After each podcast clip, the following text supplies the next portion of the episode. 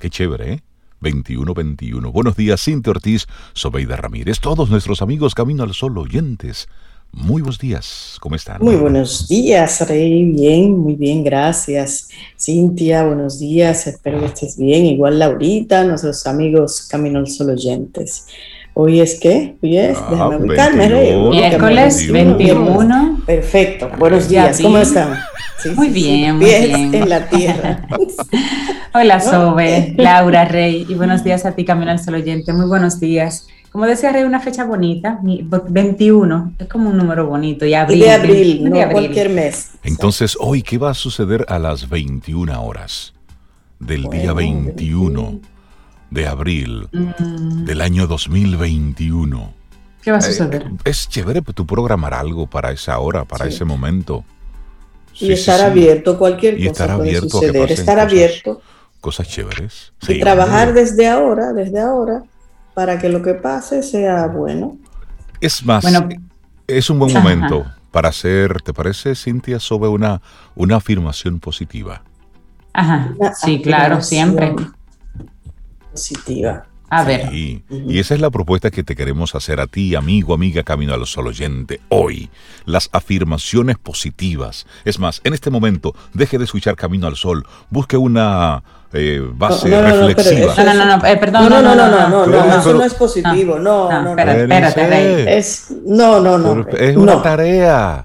Dejar pues, de escuchar a, Camino al Sol. No, pero entonces. lo hagan escuchando Camino al Sol. Pues entonces, sí, porque si dejan de escuchar Camino al Sol, entonces no pueden escuchar la guía que les voy a dar. Pueden bajar, bajar un poquito. Entonces, ok, pues entonces sigue escuchando Camino al Sol. Busque una base reflexiva, es decir, reflectiva, que si usted se refleje ahí.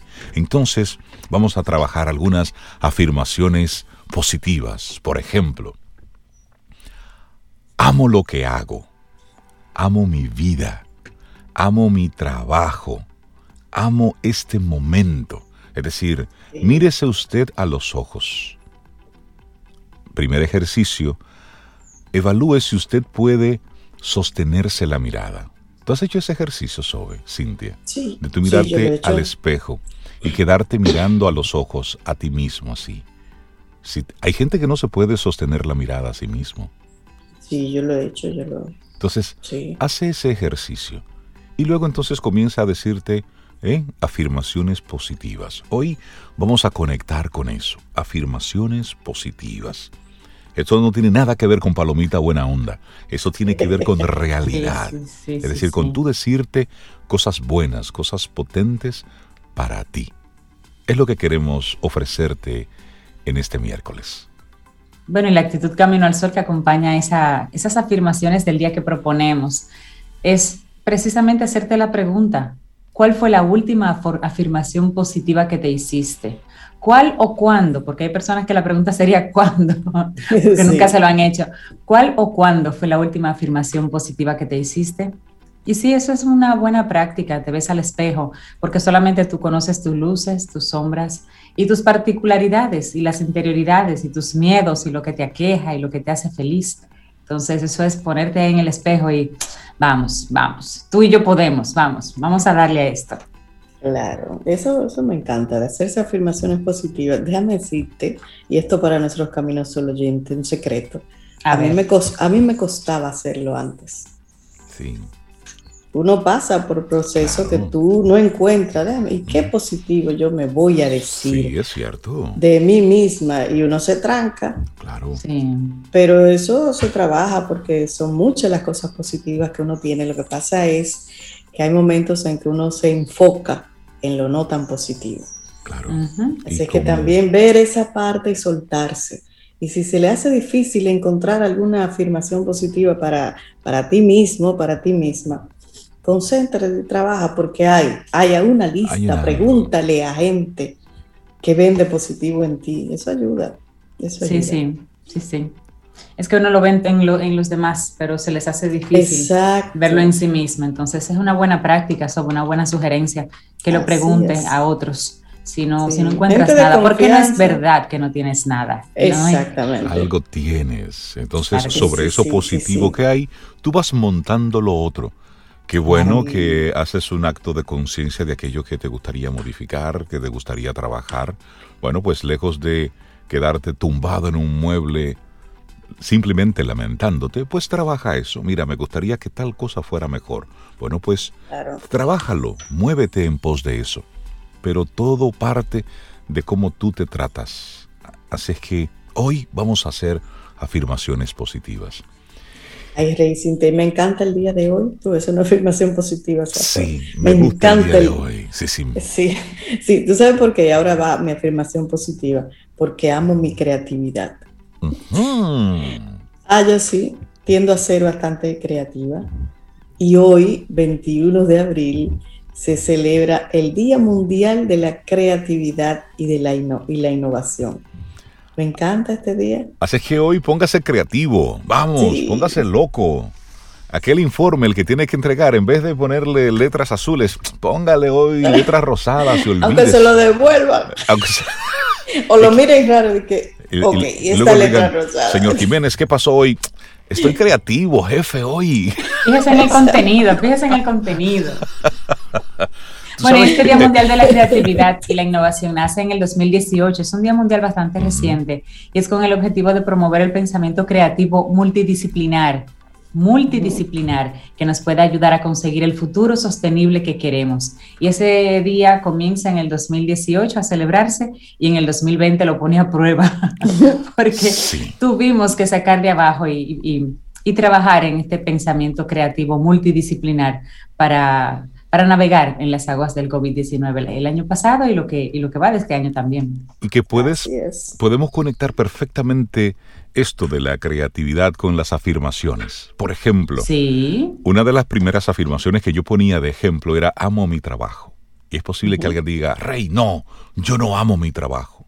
Y yo te pudiera decir, por a lo mejor no te gusta la forma en cómo tú lo haces o el lugar en el que lo realizas. Y sí, en este día de la creatividad tú te das el permiso de hacerlo diferente, de darle una mirada a eso mismo, pero déjame, ¿y si? Hazte esa pregunta. ¿Y si yo lo hago de esta forma? ¿Y si en vez de aquí lo pongo allá?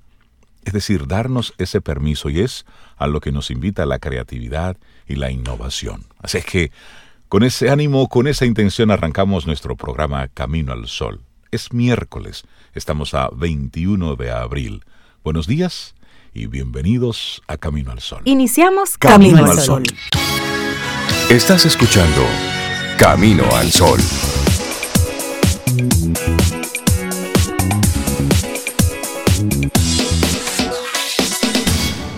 Laboratorio Patria Rivas presenta en Camino al Sol la reflexión del día.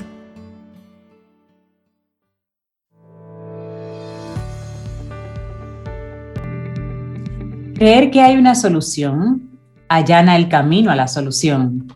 Dr. David Swartz. Nuestra reflexión para esta mañana. El poder de las afirmaciones positivas. Vamos, que estamos en el tema. Sí, sí, sí. Ponte contento. La manera más rápida y eficiente de programar el subconsciente es mediante el uso de las afirmaciones positivas hoy. Así es, también conocidas, veis siempre como mantras representan en la vida la clave indispensable en la atracción de los resultados deseados. Mediante su constante utilización como herramienta simple pero poderosa, se podrá empezar a ver que ocurren cambios positivos, en especial si se combinan con la visualización creativa. Se hacen a cada minuto de cada día por medio del proceso del pensamiento y esto implica que aquellos constantes y repetitivos vienen siendo afirmaciones. Desgraciadamente, gran parte de las personas no están totalmente conscientes del poder generado de las afirmaciones negativas, estando entonces ajenos al hecho de que dichos pensamientos en realidad van creando sus vidas, en sus vidas, situaciones y circunstancias. Pero Cintia, ¿qué son específicamente las afirmaciones positivas? Hablemos de eso específicamente. Son sencillamente oraciones o frases cortas que tienen que ser repetidas de forma consciente una y otra vez con el fin de sugestionar el inconsciente, eh, la mente, tu mente. Estas oraciones describen una situación o un evento que se desea que suceda. Deben repetirse prestando atención a lo que se dice, ya para que, para que para la mente este, este pensamiento positivo representa un elemento de suma importancia que además tiene enorme poder sobre lo que sucede entonces en la vida de la persona es la importancia de saber controlar la mente inconsciente. No es para nada sencillo hacerse del control de la mente inconsciente debido a que los pensamientos o ideas situados ahí no están al alcance de la mente consciente. El padre del psicoanálisis, Sigmund Freud, compara el inconsciente con la raíz del témpano de hielo que se encuentra plantado en el océano. Y repetir varias veces una afirmación diariamente amerita de una absoluta concentración en dichos pensamientos si se quiere que se convierta en una realidad. Muchas personas que tienen pensamientos negativos continuos no caen en la cuenta porque tienen que enfrentar constantemente eventos indeseables en sus vidas, pero esa es la razón, porque tienen esos pensamientos negativos instalados. Claro, y bueno, eliminar los pensamientos negativos de la mente es como deshiervar un jardín limpiándolo de cualquier clase de mala hierba. Es decir, hay que deshiervar, arrancar lo malo, entendiéndose que es necesario eliminar primero esos pensamientos negativos para que a través de las afirmaciones positivas se logre atraer lo positivo. Pero hablemos un poco de las afirmaciones y las visualizaciones. Las afirmaciones son bastante similares a la creación de una visualización. El repetir constantemente los pensamientos conduce a la convicción. Las palabras que se pronuncian y están ahí de forma reiterada las oportunidades conlleva entonces al inconsciente a convencerse de que es algo real. Del mismo modo funcionan las visualizaciones o los cuadros, los cuadros mentales para atraer las metas. No hay que olvidar que la mente inconsciente carece de sentido del humor. Lo repito, la mente inconsciente eh, no, no, no entiende de segunda, de, sentido. No, no, no, no, Lo que usted dijo, eso es. Punto. No entiendo un chiste. Sí, por ende, todo lo que se sugiere, que usted piense, que usted imagine, es exactamente lo que va a creer. Visualizar un acontecimiento es un camino para llegar a esa meta. La visualización es otra cosa que un fuerte deseo de alcanzar ciertas situaciones que se quieran atraer hacia sí mismo. El repetir esas imágenes mentales hará que las acepte la mente inconsciente y entonces esto va a permitir que ocurra. Y vamos entonces a ver esta curiosidad, el cerebro y su similitud con el disco duro de una computadora. El funcionamiento de las afirmaciones diarias es muy parecido a los comandos que les damos a las computadoras. Es necesario insertarlas en el cerebro a diario, repetitiva, regular y constantemente. Para empezar a ver cambios positivos en la vida y lograr una mejor salud, una mejor vida sentimental, mayor prosperidad financiera y muchas otras metas, se tiene que sugerirle al cerebro qué es lo que se quiere y hacerlo de manera clara. Y aquí vamos a compartir algunos ejemplos de afirmaciones positivas. Comienzo con las dos primeras. Primero, tengo poder suficiente para lograr todos mis deseos. Y otra, atraigo a mi vida en este preciso momento acontecimientos felices para mí y para mis seres queridos. Me gustan las dos. Y de ahí usted escoge. Vamos a darles algunas sugerencias más. La número tres, estoy siempre en el lugar y momento oportuno para realizar lo que tengo que hacer. Estoy siempre en el lugar y momento oportuno para realizar lo que tengo que hacer. Eso es cuando te estás en un sitio y dices, ¿qué yo hago aquí?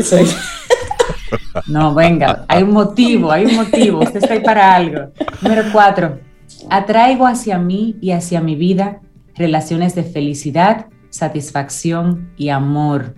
Eso es para la gente que quiere relaciones bonitas en su vida.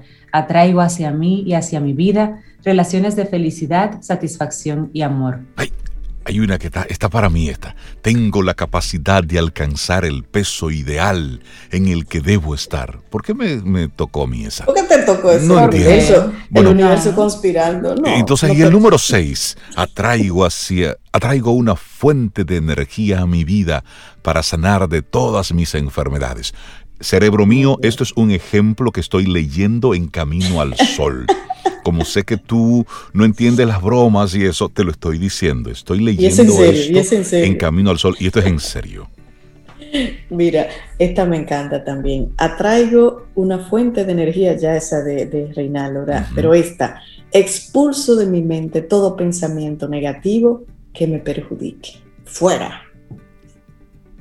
Así es. Y bueno, y esta me gusta mucho, es, es una frase, es una... Es un mantra como de agradecimiento cuando sientes que todo va bien, porque también ahí hay que agradecer y decirse cosas. Dice, cada aspecto físico y emocional de mi vida está en absoluto balance. Pero hay que decírselo cuando todo está bien también, para que se quede así, tranquilito.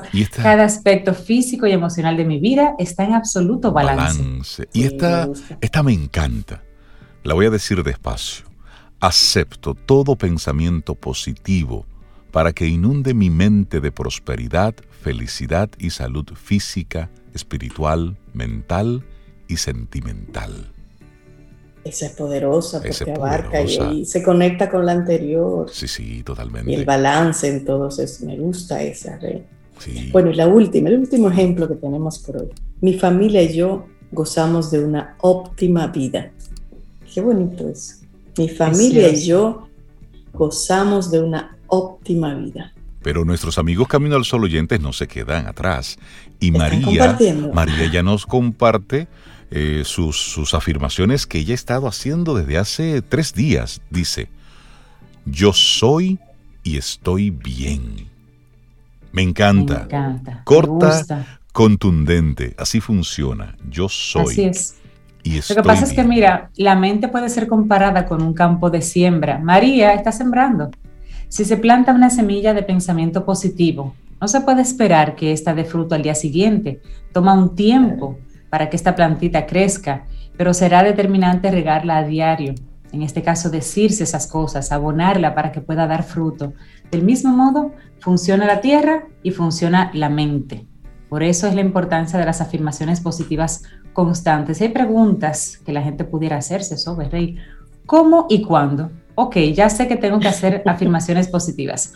¿Cómo y cuándo las hago? Bueno, las afirmaciones, Rey, ahí se pueden hacer en voz alta. Sigue ahí. Pero también se pueden hacer en silencio. Claro. O si tú eres Sobey de Style, las puedes cantar. recitadas y cantadas. Y cantadas. Esa me gusta. Ahora, lo importante es que mientras mayor sea la frecuencia con la que se repitan, más positivas serán las realidades. Y es importante que se hagan siempre en presente, nunca en futuro. Yo estaré. No, no, no, no, no, no. Yo estoy. Yo estoy bien. Yo estoy debajo de una ducha de papeletas, eso. Me estoy bañando con. Pues sí, tiene que, tiene que ser dramático para que. Tú te ríes, güey. Así que es fundamental creerlas como si ya existieran. O sea, dar por hecho que es una realidad. Por ejemplo, si en este momento en el trabajo, eh, si se está en este momento en el trabajo, ¿por qué repetir varias veces tengo un trabajo estupendo, bien remunerado y con muchos beneficios. Si quieres, bueno, hacer una programación para la familia, hogares felices y bonitos, puedes repetir, estoy sentado en una larga mesa, rodeado de mis hijos, sus parejas, sus nietos, y estoy muy feliz. Es decir, visualízalo, piénsalo, deséalo, dile al universo lo que tú quieres. Porque y créetelo. Claro, tienes que creértelo. Y bueno, de alguna forma, tener cuidado con las palabras que se usan, sobre. Claro, eh, recordar no incluir, Cintia, palabras negativas en las afirmaciones. Sustituir, por ejemplo, no volveré a enfermarme, esa, esa frase, por una como estoy absolutamente sano. Y entonces probar, practicar, escribir esas afirmaciones para después grabarlas en la mente y meditar todo el día en ellas. Cada vez que se acuerdes, permitirá ver grandiosos eventos venir a la vida, tanto presente como a tu vida futura.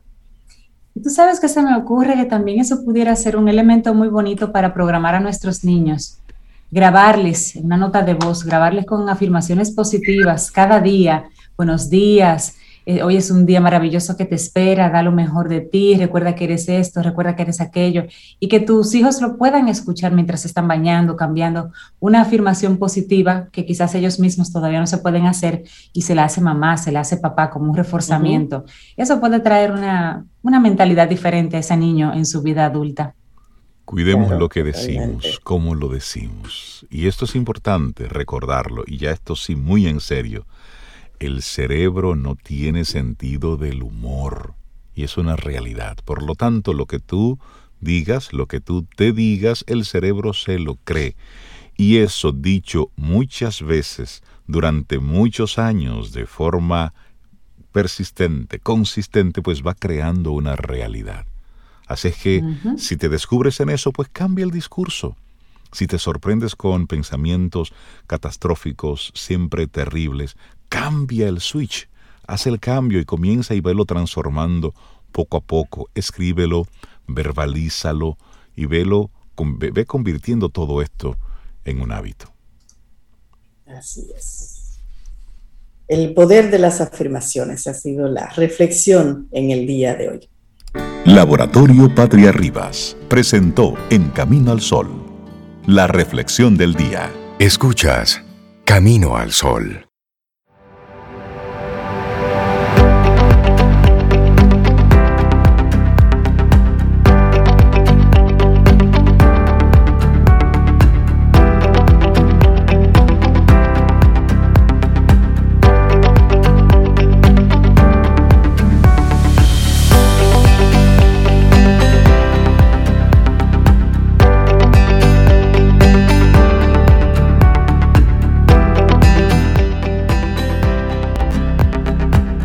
Hay que ganar en la mente antes de ganar en la vida. Una frase de John Addison. Muchísimas gracias por conectar con nosotros. Te recuerdo nuestra página web caminoalsol.do. Ahí conectamos, nos escuchas y por cierto, la hemos estado renovando en estos días. Entra y cuéntanos ¿Qué te parece? Hay una foto ahí en la que Sobe eh, está preciosa, muerta de risa. Y sí, me encanta la portada nueva que tenemos en, en caminoalsol.do. De verdad que sí. Puedes escuchar ahí nuestro programa en vivo y luego queda conectado con música, pero sobre todo con los contenidos que, hemos, eh, que, hemos, ido desarrollando en Camino al Sol, los programas pasados, artículos de algunos de nuestros colaboradores y también los diferentes segmentos que puedes ir por tema.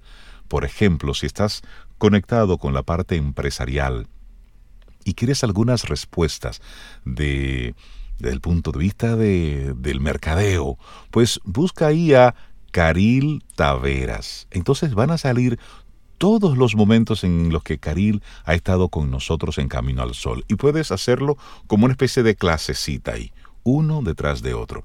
Hemos ido estructurando nuestra página web para que tenga esa funcionalidad de los temas. Están organizados por los colaboradores y también por tipo, por rangos de temas, para que tú puedas seguir siempre sacándole el jugo a Camino al Sol. Y hablando de Caril, una cosa es escucharla grabada, pero otra muy diferente es en vivo. Y aquí la tenemos.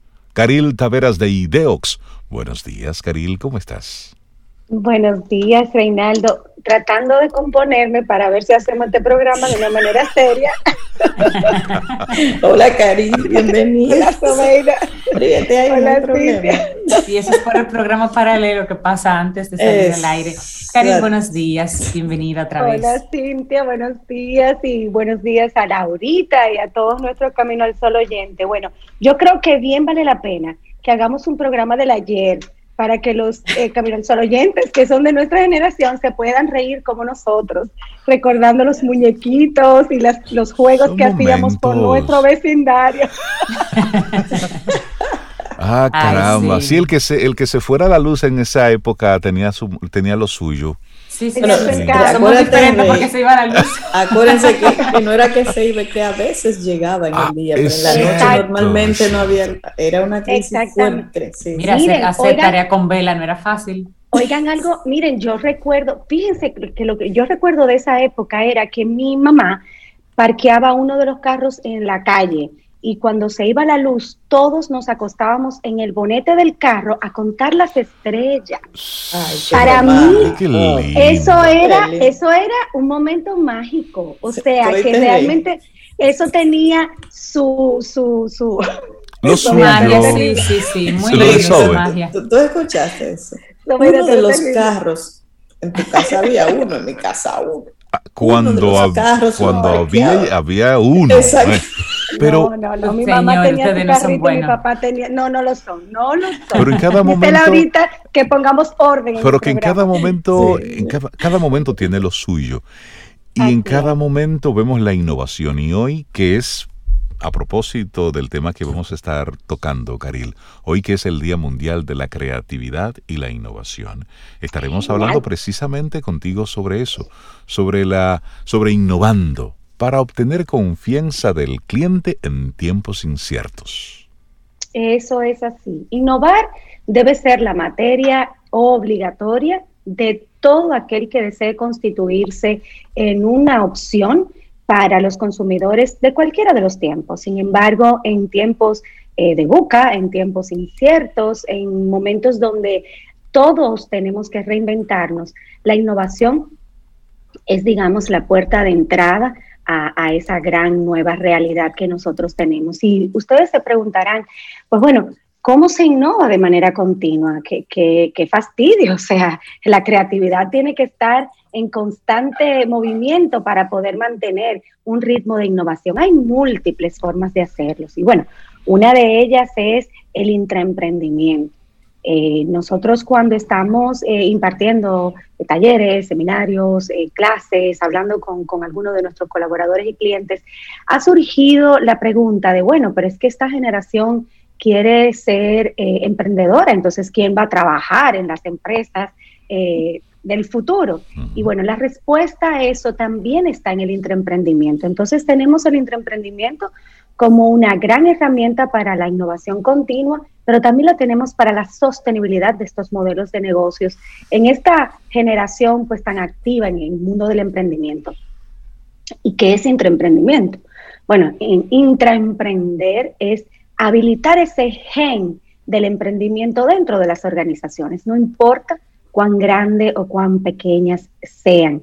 Eh, tenemos un gigante de la innovación como lo es 3M y tenemos en, esta, en esta gran empresa un ejemplo maravilloso de intraemprendimiento. O sea que aunque es un concepto teóricamente nuevo, en la práctica no lo es, porque esta empresa, por ejemplo, tenía eh, o tiene eh, la particularidad de que promueve internamente la creatividad positiva dentro de sus colaboradores. ¿Qué significa esto? Bueno, esto eh, lo que hacen es que ellos sacan eh, de las ideas de sus colaboradores los productos que van a entrar en el pipeline de proyectos para lanzar. Y bueno, ahí tenemos el post-it. Sabemos que el post-it nace de una manera muy particular y eso es justamente intraemprender, darle la capacidad a tus colaboradores de que mejoren procesos, creen nuevos productos y servicios, eh, pues tengan una, una, actividad creativa constante. Incluso algunas organizaciones eh, promueven los viernes de creatividad. Son unos espacios en la tarde, por ejemplo, para que un grupo de colaboradores se siente sobre una mesa redonda a dialogar. ¿Cómo podemos hacer esto mejor? ¿Cómo podemos entregar un modelo eh, más acabado al, al, cliente? Y algo curioso de este tiempo que estamos viviendo es justamente que el cliente ya no quiere ser parte única y exclusivamente del proceso de venta y postventa. Quiere ser parte de la cadena de producción y diseño de su propio producto. Así que estamos en la era más fascinante para cualquier eh, ingeniero de, productos o, o mercadólogos, porque porque el cliente quiere sumar y quiere aportar. Entonces, podemos decir, vamos a lanzar un prototipo y que el cliente nos ayude a mejorarlo. Entonces, lo pruebe, nos diga. lo pruebe, nos diga y se crean espacios de colaboración donde el cliente pues te va diciendo cómo me gusta, si, me, si, si lo puedo mejorar de esta otra forma, cómo puedes mejorar tu proceso de, de, de, entrega del servicio del producto. Entonces, digamos que tenemos un nuevo colaborador que encima nos paga para ser colaborador nuestro, que es este cliente. ¿Me quería es interesante que los tiempos cómo los tiempos han cambiado, Karil, porque en otro momento un cliente al que tú le hagas un approach de esa manera te dice, pero eso es trabajo de ustedes, o sea, eso es desarrollo de productos, eso es un trabajo de ustedes, ¿cómo tú me vas a pedir a mí que te voy a pagar por el producto que te ayude a idearlo? Sin embargo, ahora la misma situación, el cliente la ve distinta. Qué bueno que me tomas en cuenta, porque así yo te digo exactamente lo que yo quiero al momento de que tú crees ese producto para mí. Misma situación, pero mentalidades que han cambiado. En el pasado teníamos la herramienta de los grupos focales, bueno, todavía se usan los grupos focales, pero esto era parte del diseño del producto. ¿Qué ha pasado en este momento? En este momento, eh, pues se están creando esos grupos de colaboración este, permanente donde los clientes se sientan en nuestras mesas a contarnos cómo podemos mejorar un producto o servicio que acabamos de lanzar o que estamos en proceso de lanzar. Por eso la clave en este tiempo es la iteración. O sea, trabajar proyectos iterando. Lo saco, mejoro, lo mejoro, vuelvo y lo pongo al mercado, vuelvo y lo mejoro. Entonces, digamos que ahí está el gen de la innovación. Pero es muy importante para esto, pues poder conocer que de aquí se desprende la confianza de este nuevo prototipo de cliente con el que estamos todos, eh, digamos, trabajando en este momento. Es, un cliente que, que quiere total transparencia, eh, que prefiere que le cuentes que te equivocaste y que le des la oportunidad de ayudarte a mejorar aquello en lo que te equivocaste, a que, a que ocultes algún tipo de información. Y digamos que de los aprendizajes de estos meses turbulentos que ha tenido el mundo, uno de los más relevantes ha sido ese, que el cliente le ha pedido absoluta y total transparencia a sus proveedores de marcas y de servicios. Cuéntame, el sector salud, por ejemplo, que ha sido altamente impactado en estos meses, eh, pues quienes han hecho la tarea a, través de la transparencia han salido ganadores. Y transparencia significa estamos absolutamente colapsados, no te puedo atender, puedo ofrecerte formas de que, te, de que minimices el impacto eh, en casa, pero no vengas, no vengas que no te puedo recibir. Y eso ha sido mucho más valorado que ven y después que estemos aquí resolvemos. O sea, por poner un ejemplo muy simple de lo que significa transparencia para ese nuevo cliente o nuevo consumidor. Carol, pero cuando una empresa intenta tener esta, esta estrategia integral a lo interno del intraemprendimiento, como una forma de darle salida o darle respuesta a los colaboradores que tienen ese pensamiento emprendedor, ¿De qué manera lo manejamos para que las personas que tienen ese empuje pues puedan ser parte y se monten en ese carro de la innovación, la creatividad y del emprendimiento en la empresa sin empujar al otro colaborador que es más cómodo sosteniendo el modelo, pero que no realmente no tiene la fortaleza de crear, que no se vea, digamos, forzado a entrar en una postura de que hay que innovar y hay que crear, porque yo no me considero creativo, yo me considero fuerte dándole el seguimiento a lo que está para que otro grupo se dedique a, crear y a, innovar en la empresa. ¿Cómo hacemos esa, digamos, ese filtro para que ambos sientan que tienen una respuesta y que son tomados en cuenta en la empresa?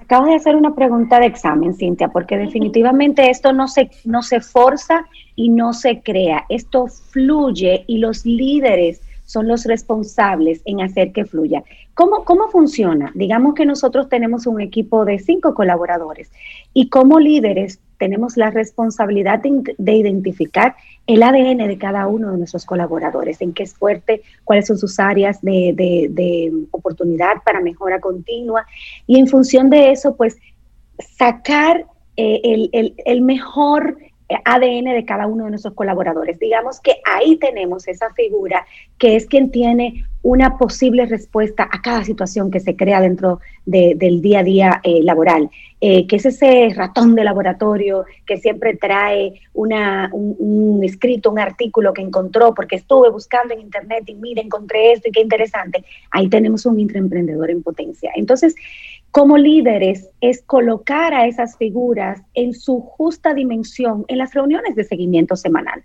Eh, presentarlo como su candidato a representar al área en un proyecto de desarrollo. Entonces, digamos que no se forza, sino que se alimenta. Es como encontré en Cintia el gen del intraemprendimiento y coloco a Cintia en una posición donde nos puede como equipo hacer quedar muy bien frente a la organización, donde puede hacer que sus compañeros brillen frente a, una, eh, eh, a un reto X o Y. O sea que esto es una dinámica del día a día. y es justamente, no es que mañana vamos a decir, bueno, vamos a crear una cultura de intraemprendimiento y Caril, Reinaldo y Sobeida son los intraemprendedores delegados. No funciona de esa manera. Hay que conocer a los equipos, hay que conocer a los colaboradores y hay que promover los espacios donde cada uno de nuestros colaboradores va a hacer su mejor papel, porque es como los hijos, o sea, tenemos hijos que son fuertes en matemáticas, a otros le gustan las artes. Entonces, ¿por qué voy a forzar al que le gustan las artes a, con una clase de matemáticas? No, no te voy a poner un profesor particular de matemáticas, te voy a poner un profesor particular de artes para que explotes tu potencial. Lo mismo pasa en el entorno laboral. Caril, y en el caso de aquella empresa que inició por el conocimiento de un arte, de un oficio, de quien es el CEO de la empresa. Y él es el que se siente, se sabe, conocedor principal, experto en un tema ha ido integrando a otras personas. Y aquí se hace con mi librito. Y aquí se hace de acuerdo al método que ha funcionado por años. Entonces, exactamente, o en este tiempo. Sin embargo, mira qué chévere hacerlo así, pero síguelo haciendo tal cual está en el manual. ¿Qué le decimos a esa cabeza que está viendo la opción de, ok, se puede hacer diferente, pero no quiero que se haga diferente porque estaría cediendo control. O pienso que estaría cediendo parte del control o de la información que solamente yo manejo y controlo.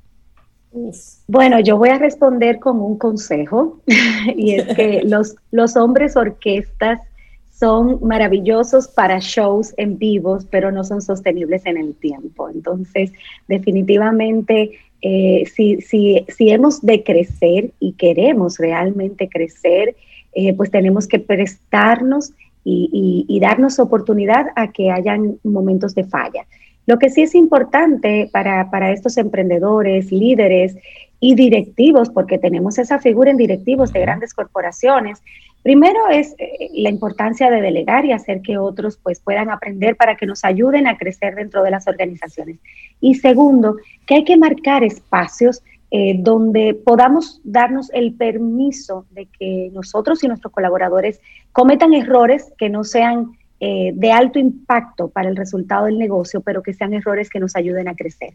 Y esto solamente se da en un espacio de colaboración donde se definen, digamos, las reglas del juego, se eh, reparten los objetivos y se crece y se, y se lidera a través de un seguimiento mm, de lejos, no respirarle en el cuello a los colaboradores, pero para esto hay que asegurar que tenemos el equipo, digamos, correcto. Adecuado, ahí está adecuado. Ahí está nuevamente el gran rol del liderazgo. Los, los, los, las hombres y las mujeres orquestas eh, pues está muy bien eso para, para shows en Las Vegas, eh, pero definitivamente en el mundo empresarial esta figura, esta forma, eh, pues definitivamente no, no promueve el crecimiento, sino que el estancamiento. Y en un mundo de innovación constante, donde nuestros clientes están a la expectativa de una mejora continua, es muy desgastante que todo fluya a través de una única persona. Claro, amén que se enferman.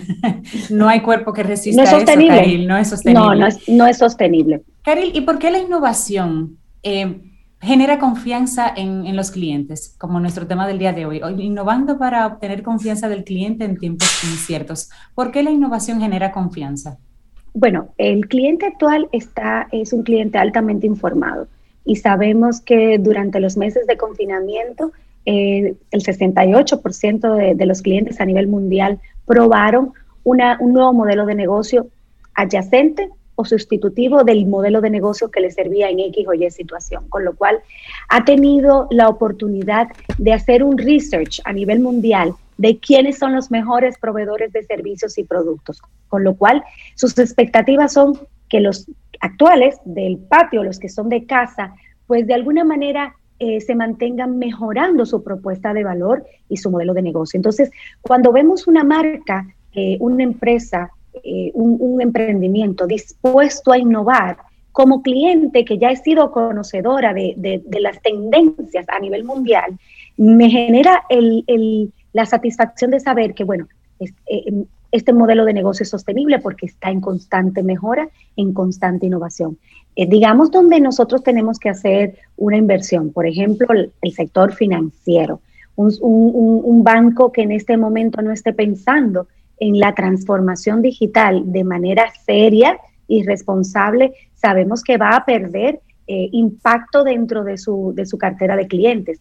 ¿Por qué? Porque, bueno, puede mantenerse con el cliente eh, de las generaciones anteriores, pero el cliente de la generación X, Z, la C, que somos todos los hiperconectados, que ya toda la generación estamos ahí, ya tiene unas expectativas diferentes de la banca y evidentemente si hay un sector que necesita ganar y mantener esa credibilidad en sus clientes, ese es la banca. Entonces, digamos que miremos este sector como un ejemplo. Innovar es igual a sostenibilidad. No innovar es igual a morir.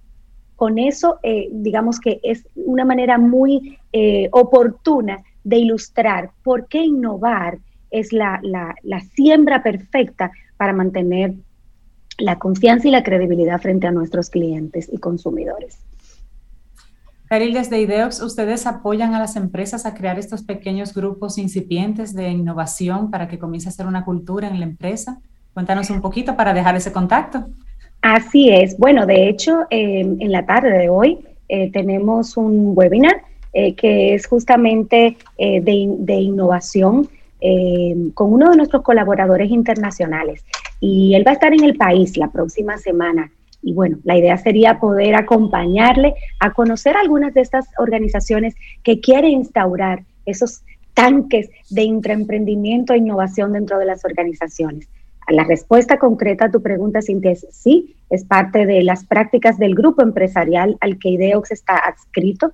Y bueno, para nosotros eh, el, tema de innovación y de agilidad en estos procesos eh, ha cobrado desde hace ya unos, buenos años una importancia capital. Evidentemente, lo que hemos vivido en los últimos meses ha hecho que este tema se coloque eh, de manera importante en, las prioridades de las agendas, tanto nuestras como de nuestros clientes, con lo cual sí, podemos colaborar en, la, en la instauración y sobre todo en ayudar a las organizaciones a crear una cultura de innovación, porque esto no es un proyecto.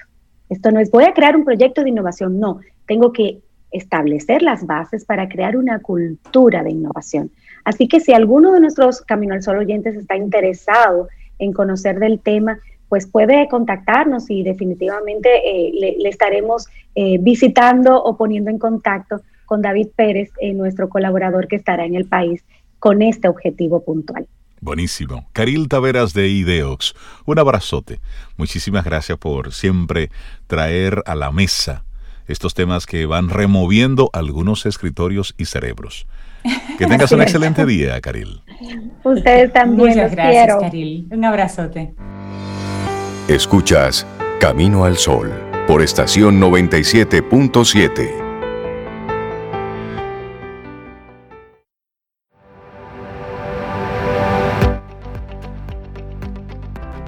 Y seguimos con nuestro tema, nuestra línea de las afirmaciones positivas para el día de hoy. Nuestra siguiente frase es de David Viscott y dice, usted debe empezar a pensar en usted mismo como la persona que quiere ser. Me gusta esa afirmación. Le damos los buenos días, la bienvenida a Camila Hasbun, psicóloga clínica con un máster en neurociencias y educación. Y hoy hablaremos sobre las aulas post-COVID-19. ¿Qué podemos esperar?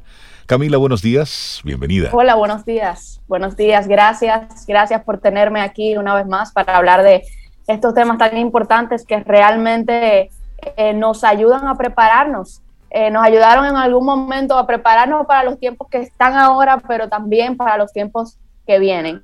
Y uno de los grandes tiempos son esos, las aulas post-COVID-19. Y Gracias, Camila, buenos días. Sí, sí. Y, es interesante. de volver a las aulas. Sí, de volver a las aulas. Y entonces ahora mismo estamos en medio. Algunos dicen, sí, vamos a quedarnos remoto. Otros dicen, no, volvamos a la, a la presencialidad. Otros dicen, vámonos con un híbrido. Al final, ¿qué es lo que va a estar sucediendo, Camila? muy probablemente eh, entremos eh, en un sistema completamente diferente, donde haya mucha, eh, donde sea bastante híbrido, pero la presencialidad es un hecho. Y eso es algo que nunca se va a poder sustituir y vamos a llegar a un momento donde el COVID nos va a permitir, o igual va a haber momentos donde vamos a tener que vernos forzados a volver a la presencialidad, porque el sistema educativo realmente está teniendo una baja eh, de forma significativa en este tiempo. Y, la educación ciertamente ha tomado, señores, un giro interesante e inesperado. O sea, el sistema educativo se vio forzado a cambiar de una forma totalmente diferente de un mes a otro, sin ningún tipo de plan, sin ningún tipo de preparación para el cambio. Ningún país nos avisó que esto venía, que el sistema educativo iba también a colapsar prácticamente. Eh, o sea que nos hemos estado sumidos en una era completamente digital en el área educativa que no pensábamos que eso iba a suceder tan rápido. Camila, y ahí eh, es bueno recordar un poquitito sobre Cintia, cómo nosotros hablábamos de tiene que darse una transformación en el sistema educativo. Lo decíamos en el 2018, en el 2017, en el 2016, lo decíamos en el 2019, pero en el 2020 tuvo que darse una transformación de cómo se hacían las cosas, en todos los sentidos. Y ahí el sistema educativo fue uno de los sectores que tuvo un, mayor impacto. Y ahí entonces comenzamos a darnos cuenta de las grandes brechas que con los uh. años se han dejado, ¿eh? se ha dejado eh, abierta. Así es, se, se, había ido sobre todo en, en los colegios, en los sistemas más pudientes, se había ido entrando eh, que sea una pantalla, que sea una computadora, que sea una tablet, pero nunca pensamos que los maestros iban a tener que adaptarse. Realmente somos bastantes resilientes, eh, no, nos hemos dado cuenta de que hemos llegado a lugares donde no pensábamos que íbamos a llegar. Pero el tema es que cambió un 100% la metodología de enseñanza, que antes era basada en la interacción social y en el acercamiento, y ahora, de repente, estamos en la virtualidad. Pero, por ejemplo, por ejemplo, Camila, y sería buenísimo que lo pudiéramos, pudiéramos así rápidamente ver el profesor en el aula post-COVID, ahora qué va a tener que hacer o saber, el estudiante en el aula post-COVID, ahora qué le toca, cómo es que va a tener que manejarse, el colegio, el papá. Si pudiéramos mirar como rápidamente esas, esas diferentes, porque a todos les está impactando de una manera diferente. Así es. Mira, aún no tenemos estudios que nos digan claramente lo que vamos a ver adentrado en la presencialidad, porque eh, todavía no se ha entrado de tal forma que se pueden seguir cambios, y cambios medibles en estudiantes o en maestros. Pero sí podemos hipotetizar ya que tenemos cierta, eh, cierto insight, cierto conocimiento de lo que sucede en el cerebro eh, cuando se dan estos tipos de cambios, sobre todo en la parte de la era digital. Podremos inferir lo que los maestros se van a encontrar, porque tenemos cerebros completamente diferentes. Vamos a tener, los maestros van a encontrarse con cerebros completamente diferentes en las aulas de los que tenían hace un año atrás. Y digo cerebro porque los cambios han moldeado la forma en que el cerebro responde. Tres formas en que pudiese cambiar el cerebro de los, niños, las conductas de los niños, y no solo de los niños, porque me estoy yendo al aula eh, básica, pero también en una maestría, también en la universidad, esto pudiese ocurrir. Tres cosas que pudiéramos hipotetizar que pueden pasar. Uno, muy probable que observemos muchísima menor capacidad de atención. El niño que probablemente atendía antes de forma normal, vamos a ver que va a ser muy pronto para desconectarse, probablemente. Vamos a ver que va a ser muy pronto para buscar ese efecto intenso que el cerebro recibe y recibió por un año a través de la tecnología. ¿Cuál es el recreo de los niños ahora? No es la interacción social. No. ¿Qué hacen los niños en recreo ahora? Creo que es, un iPad. Sí, un iPad. Un iPad, una serie, una televisión. O sea que realmente están en la computadora, pueden estar en el WhatsApp, pueden estar en el celular. Cierto. El cerebro se ha encontrado inmerso en una búsqueda constante de novedad y en una falta de relación social por un año y medio ya, lo que implica que va a tener que ser mucho más estimulado cuando llegue a la presencialidad. No se puede esperar que esté totalmente, la presencialidad no puede ser exactamente igual a lo que teníamos antes. Quizás Hoy ya lo canalizamos es todo. Decir, es decir, a lo mejor sería entonces, Camila, segmentos educativos más cortos, mayores espacios para la interacción, para lograr de nuevo esa, es. ese intercambio social. Así es. Es muy probable que los estudiantes no puedan mantener ya su atención por un con un método tradicional de clases. Y sobre todo, muchos maestros los he escuchado diciendo, ya, cuando lleguen a las aulas, cero tecnología, estamos cansados, saturados de tecnología. Eso es un gran, gran Sí. error. La complementación de la tecnología en el aula ya no será opcional, será necesaria ¿sí? La e, impera- e imperativo. Así es, porque los cerebros están ahora completamente adaptados y tienen que volverse a readaptar a la presencialidad. Y en esa transición tenemos que complementar con tecnología para poder ayudar a que ese cerebro adquiera novedad y adquiera más tiempo para poderse mantener concentrado. Así que, maestros o padres, cuando vean que los niños están más activos, sin capacidad de concentrarse, no, no es déficit de atención, es probablemente que su cerebro ya se adaptó a esa búsqueda constante Sí, de novedad. el tiempo cambió. Clases de caligrafía, importante. Interesantísimo. Sobe. Cintia, clases de caligrafía. Eso va, a estar, eso va a estar bien difícil. Sí, porque es que cada Pero- vez se escribe menos a mano. Entonces, sí, sí. todo se escribe en, en- es typeando. Hay que entonces- incentivarlo. sí. Digital, claro. Sí, sí. Así es. Bueno. Y vamos a ver también, muy probablemente, y esto nos va a pasar a todos, eh, a todos los que estudian, mucha menor capacidad para la creatividad y para la resolución. Ay, no me del digas problema. eso, Camila. Esto va a ocurrir. ¿Cómo va a ser? Esto va a ocurrir y ya está ocurriendo, ya ha venido ocurriendo hace un tiempo, pero ahora se va a potenciar muy probablemente, porque frente a la inmediatez de la información y la falta de relación social, muchos niños se han visto inmersos en una solución rápida de Google para resolver sus problemas. Mm. Dialogan menos, buscan terminar más rápido. ¿Quién abre un libro de texto en esta época? Es muy difícil que usted vea un niño abierto con un libro de texto. Va a abrir el cuaderno y va a tener el internet ahí. Porque un año de aislamiento indica potencialmente mayor uso de aparatos electrónicos. Formas diferentes y variadas de buscar y resolver problemas que no son el razonamiento. Y condicionan al cerebro a funcionar menos cada vez para la solución creativa y más arcaica de los problemas. Entonces, maestros, padres, se van a encontrar alumnos mucho más resistentes a pensar, probablemente, y a resolver problemas que no impliquen tecnología, a leer textos físicos muy largos, incluso escribir en el cuaderno.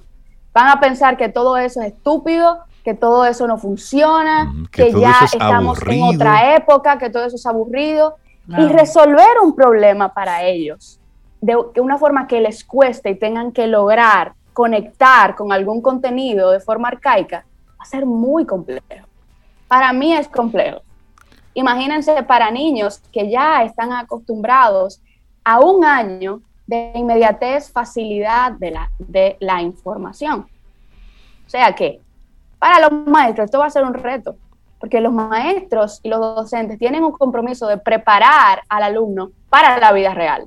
En la vida real no tenemos, tenemos, necesitamos esa necesidad, esa, esa solu- resolución de problemas, esa capacidad para ser creativo. Y, y ahí hay una brecha muy, muy grande. Muy grande. Entre el estudiante actual, niños, niñas, adolescentes, con un docente que nos criamos, tú sabes, como tú le llamaste, en la era arcaica un poco.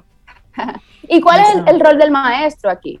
Las actividades en clase van a tener que reclutar significativamente el, el pensamiento crítico. Los maestros van a tener que ser estratégicos y van a tener que pasar de lo que es información eh, sencilla a realmente forzar al estudiante paulatinamente a utilizar actividades que lo lleven a pensar y a razonar. Camila se supone que eso es lo que debe pasar siempre, independientemente de la pandemia, pero bueno, ese es un tema. Bueno, Camila. Camila Hasbun, has puesto, has puesto un tema que es realmente para ocuparnos. Eh, Es muy aquí, importante. aquí, de manera histórica, cuando se habla de educación, se piensa en pintar la escuela. Ahora que estamos en tecnología, se piensa que se soluciona toda comprando una tableta y una computadora. Y no es por ahí. Estamos viendo que el problema es mucho más complejo. y lo que están recibiendo ahora docentes con necesidades y con falta de, de este tipo de información. Así es. Ahora habrá un choque de sazón, Zoe, Camila, Cintia, en las escuelas. Y eso es una realidad. Claro. Es decir, Así es. lo estamos viendo con las empresas. Es decir, hay empleados que dicen, bueno, volver de nuevo, ¿eh? cuando yo puedo resolverlo esto desde aquí. Pero, es decir, de nuevo, volver a conciliar un mundo, lo haremos en su momento, pero, pero es, es totalmente retador, porque está la comodidad, la practicidad, la efectividad, la productividad. Hay muchas cosas. Hay muchas cosas ahí que están en juego. Camila, buenísimo el tema que nos compartes hoy. Aulas post-COVID. Y la última que les quiero mencionar Sí. rápidamente, tres, menor deseos de relacionarse socialmente. Eso lo vamos a ver también. Ay, ¿Por qué? Porque el cerebro de alguna forma se ha adaptado a ese, ese aislamiento y ha buscado formas de adaptarse. Sin embargo, seguimos siendo cerebros sociales y va a ser muy imperativo que los maestros ahora prioricen la interacción social y no el trabajo individual. Es decir, veremos niños más, más aislados, más retraídos, más en su micromundo. Y con menos capacidad social. Y con O sea, menos- que hay que impulsarlos y entrenarlos Es para decir, esa parte. aquello de, pero salude a su tía, eso será Eso mucho no. más. Vaya, dele un Eso- beso, un abrazo. De Por eso una, es videocon- por videoconferencia. Así es. Hay que aumentar los trabajos en Sí. grupo, hay que aumentar los trabajos en La equipo. colaboración. Eso va a ser es, muy importante. es. Buenísimo, Camila. Camila. Muchísimas gracias. Muy buen tema. Excelente. Eh, Gracias a ustedes por la se invitación. están moviendo algunos cerebros por ahí. Camila, un abrazote. y esperamos que hayas disfrutado del contenido del día de hoy. Recuerda nuestras vías para mantenernos en contacto. Hola arroba caminoalsol.do. Visita nuestra web y amplía más de nuestro contenido. Caminoalsol.do Hasta una próxima edición. y pásala bien.